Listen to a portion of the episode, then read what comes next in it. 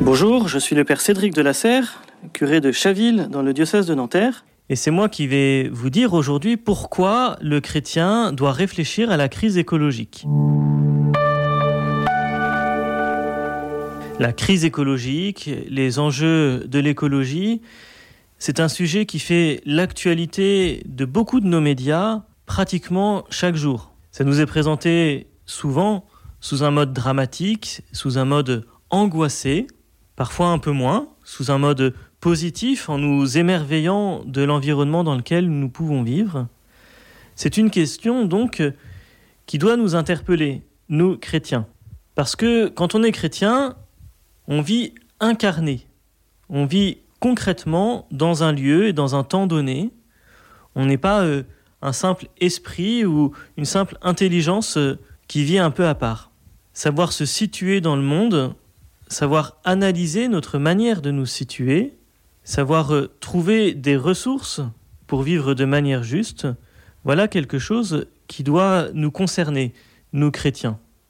Vous savez, le Christ nous le dit, rien de ce monde ne m'est indifférent.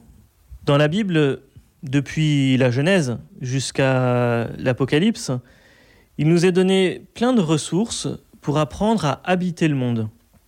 Quelle est la place de l'homme dans la création?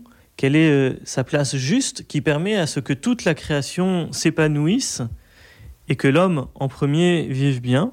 Pour cela, nous chrétiens, nous avons nos ressources propres. Elles ne sont pas contradictoires avec euh, celles de nos contemporains qui ne sont pas chrétiens, elles sont plutôt complémentaires. En étant invités à habiter le monde d'une certaine manière, nous chrétiens, nous pouvons questionner les modes de vie de nos sociétés et certainement montrer euh, par tel ou tel point qu'il y a des conversions à vivre.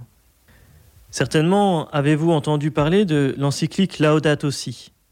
Dans ce texte, euh, le pape parle du monde comme une maison commune que nous avons à gérer, à organiser, exactement de la même manière que quand vous êtes chez vous, ben, vous faites du ménage, vous rangez, vous triez vos éléments de vie, vos objets, pour que vous puissiez vivre bien. Nos modes de vie sont toujours questionnés et les conversions que nous avons à vivre pour faire que notre maison commune soit habitable, ces conversions ne sont pas que spirituelles. Vous savez, on présente souvent la conversion comme euh, une expérience de Dieu très forte dans le cœur, dans l'âme, dans l'esprit, qui euh, tout d'un coup change notre manière de comprendre notre vie. Tout cela est très juste, mais si cette conversion n'implique pas en même temps une manière différente, concrète de vivre, alors il y a quelque chose qui n'est pas encore abouti. La conversion, c'est quelque chose de très concret. Une image évangélique qui me parle pour illustrer ça, c'est celle du jeune homme riche. Vous savez, le jeune homme riche, il avait une vie spirituelle d'une belle qualité. Peut-être on pourrait même dire euh, de ce point de vue-là qu'il était euh, un saint. Seulement, il était attaché à des biens qui l'ont empêché de suivre le Christ concrètement. Son mode de vie l'a empêché de suivre le Christ et l'a conduit à devenir triste. Une autre image, c'est celle du fils prodigue. Vous connaissez cette parabole, elle est très connue. Le fils prodigue, en quittant la maison du Père, tombe dans une forme de mode de vie dégradante, dégradée, déshumanisante, qui le conduit à la tristesse. Et il découvre ou il redécouvre que le lieu de la vraie vie, c'est dans la maison de son Père, en travaillant pour le bien commun de cette maison.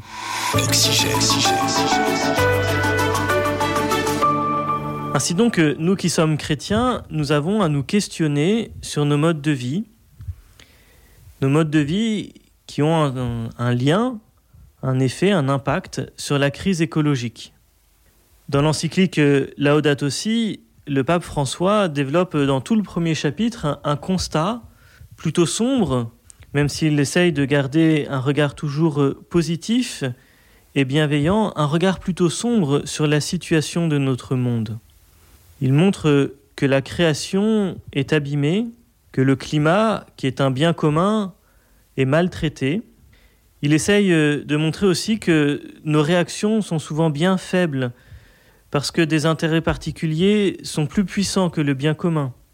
il parle d'une joyeuse irresponsabilité et d'un mythe du progrès dans l'accumulation toujours plus grande de biens. Voilà des mots forts, des mots puissants, des mots qui devraient nous interpeller. Nous, chrétiens, sommes-nous joyeusement irresponsables au même titre que beaucoup de nos contemporains? Fondons-nous, nous aussi, le progrès de notre vie notre bonheur sur une accumulation toujours plus grande de biens Est-ce que nous aussi, nous mettons euh, nos intérêts particuliers avant le bien commun? Voilà des vraies questions qui certainement peuvent nous interpeller, nous questionner, chacun personnellement, dans ce que nous vivons. Qu'avons-nous à convertir? Et puis pour vivre cette conversion, plutôt que de s'arrêter seulement sur euh, les points négatifs, sombres, angoissants de ce que nous vivons. Le pape, dans l'encyclique Laudato Si, mais bien d'autres avant lui, montre que nous avons des ressources extraordinaires et magnifiques dans notre tradition chrétienne. Nous avons des exemples qui nous sont donnés. Nous avons euh, une manière d'habiter le monde qui nous est transmise dans la Bible qui nous montre que habiter de manière juste le monde, c'est aussi vivre de manière ajustée avec nos contemporains, et c'est avoir le cœur ouvert à une forme de vie qui n'est pas que matérielle. Voilà pourquoi nous, chrétiens, nous avons à réfléchir à cette crise écologique. Et puis il y a une dernière raison pour laquelle nous devons euh, réfléchir à cette crise écologique. Cette dernière raison, elle nous est donnée par Saint Paul dans la lettre aux Romains, quand il nous dit que toute la création gémit encore dans les douleurs de l'enfantement. Ce qu'il nous dit par là, c'est qu'il y a un lien, certes un peu mystérieux, mais bien réel, entre tous les éléments de la création, tous les êtres humains, mais aussi euh, tout ce qui n'est pas humain, mais qui a été créé par le Seigneur. Il y a un lien dans le salut. Par notre manière d'habiter le monde, par notre manière de nous servir du monde, nous hâtons le royaume de Dieu, ou au contraire, nous euh, en limitons le déploiement. Pour terminer le petit mot d'aujourd'hui, je vous propose de vous relire, si vous ne la connaissez pas déjà, la très jolie et très puissante prière que le pape François nous donne dans Laudato aussi, prière qui peut nourrir notre relation Seigneur, mais aussi nous aider à un examen de conscience. Nous te louons, Père, avec toutes les créatures qui sont sorties de ta main puissante elles sont tiennes et sont remplies de ta présence comme de ta tendresse. Loué sois-tu. Fils de Dieu Jésus, toutes choses ont été créées par toi. Tu t'es formé dans le sein maternel de Marie. Tu as fait partie de cette terre et tu as regardé ce monde avec des yeux humains. Aujourd'hui, tu es vivant en chaque créature avec ta gloire de ressuscité. Loué sois-tu.